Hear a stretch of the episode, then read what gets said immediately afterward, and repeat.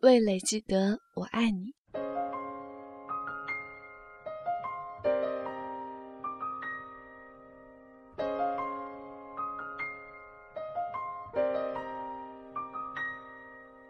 第一道菜姜爆鸭。谁说 gay 都是清瘦美型酷帅型男啊？起码熊男不是。熊男长一个圆滚滚、水壶大小的脑袋，浑身上下无一不圆乎，眼睛也圆滚滚的，歪着脑袋卖萌的样子特别像维尼熊。我们都说他不戴头套，直接就能去儿童乐园做导购。这样的长相，可爱倒是可爱，和性感毫不沾边儿。居然还很受欢迎，引得我常常仰天长叹：老娘真心搞不懂 gay 们的审美。周末深夜酒吧激情夜之后，熊男常常携带男伴来食堂。老板娘来一个姜爆鸭，他总是这么说。男伴从清秀小帅哥到彪悍猛男子，环肥燕瘦不一而足，偶尔也带熊男。两个熊男并排吃饭的样子实在是太有爱了。邪恶的脑补了一下上床的场面，应该就是相扑现场吧。唉，熊男只有一个六十岁的寡母，一个人把他拉扯大，逼婚逼得厉害。头几年搪塞拼事业，后几年身边第一波结婚的亲友团纷纷离婚，顿时有了借口。开始老娘还会跟着应和，是啊，不结总比离了强。再后来。老娘俨然丧心病狂，怒吼着：“哪怕离婚，你也滚出去给老娘结一次！”当然也想过出柜，但是圈子里的人都知道，出柜就等于让父母进冰柜。说出来固然当时轻松，但之后的沉重不是谁都能背负。也曾经揣着同志中心发的出柜材料回家，想将几页纸塞给老娘，毕竟没那个勇气，最后一扔了之。年纪越大，心中的自责负疚与日俱增。老娘厨艺高绝，年轻时开一小饭铺，一把炒勺一个锅，生意好到爆，就这么把他养大。老娘的拿手菜中，熊男最爱酱爆鸭，每次想吃却不敢回家，只能来我这里解馋。说他吃了这么多年酱爆鸭，只有我烧的有那么几分老娘的味道。我记得零九年的除夕夜，食堂照常营业。居然生意不坏，熊男带着一群不敢或者不肯回家的 gay 大吃大喝，场面欢腾。问他为什么不回家，他笑嘻嘻地说：“老娘估计是对他绝望了，领养了一个地震孤儿，太好了，以后就放松了。”话是这么说，但是他神情并不轻松。大年初三，熊男匆匆返乡，老娘打麻将胡牌，脑血管爆掉猝死。再回来时，带着一个小男孩，说这是老娘领养的地震孤儿，约八九岁，瘦瘦的很乖，脸上还带着一股凄黄之色。熊男在长板条上呆坐，喝了半斤酒才开口说话。他说，在收拾母亲遗物时，看见了他丢掉的出柜材料，平平整整地叠在一起，还看见了一封信。信上老娘说，总得有个孩子吧，要不你老了。谁来养你啊？要不你连一个可以骂、可以怨、可以唠叨的人都没有，得多寂寞呀！人生啊，往下半截儿活，就都是老病死了。有个小娃娃，屋子里头就有一团火，暖和，照得一屋子亮。如果没有你，妈老早就撑不住了。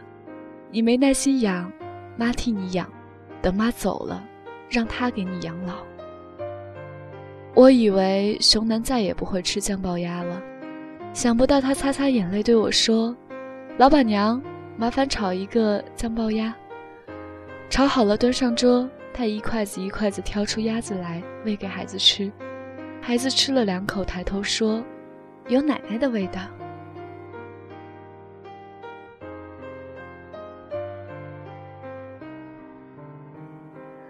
酱爆鸭食谱一。鲜活鸭子切成小块儿。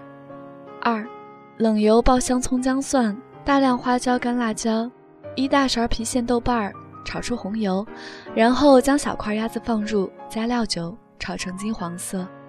三，加入大量紫红的嫩姜片儿，剁碎的小红椒，盐巴，加一大勺醪糟，继续爆炒。四，临出锅加葱绿的蒜苗段儿，翻炒几下出锅。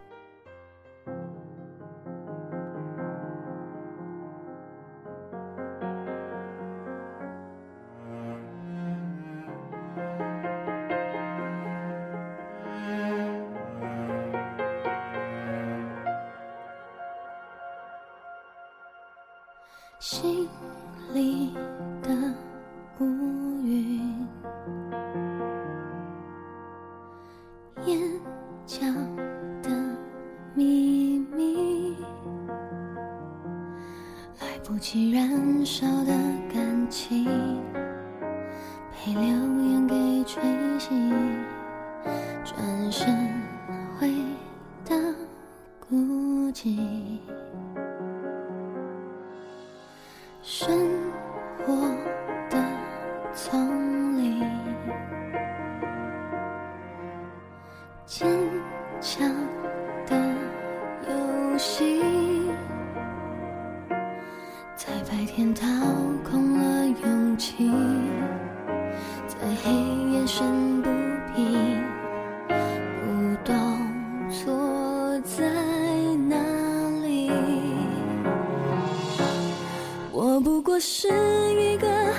像幸福的人，为什么遇不到会生根的缘分？学着戒掉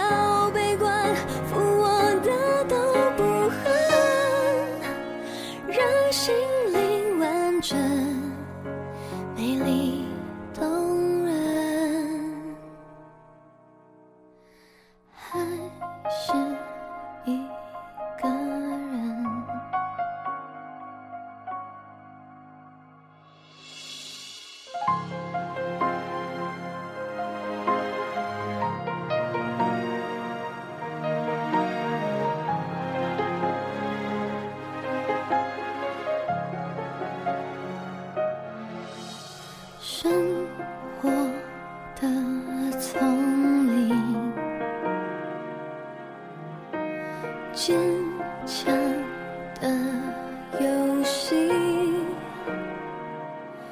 在白天掏空了勇气，在黑夜生不平，不懂错在哪里。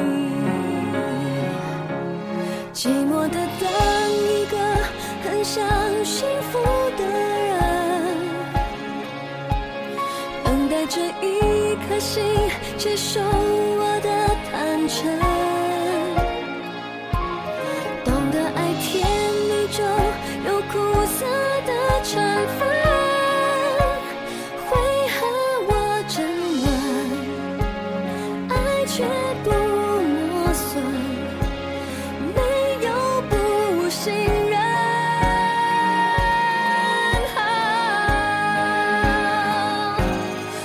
相信，当一个很想幸福的人，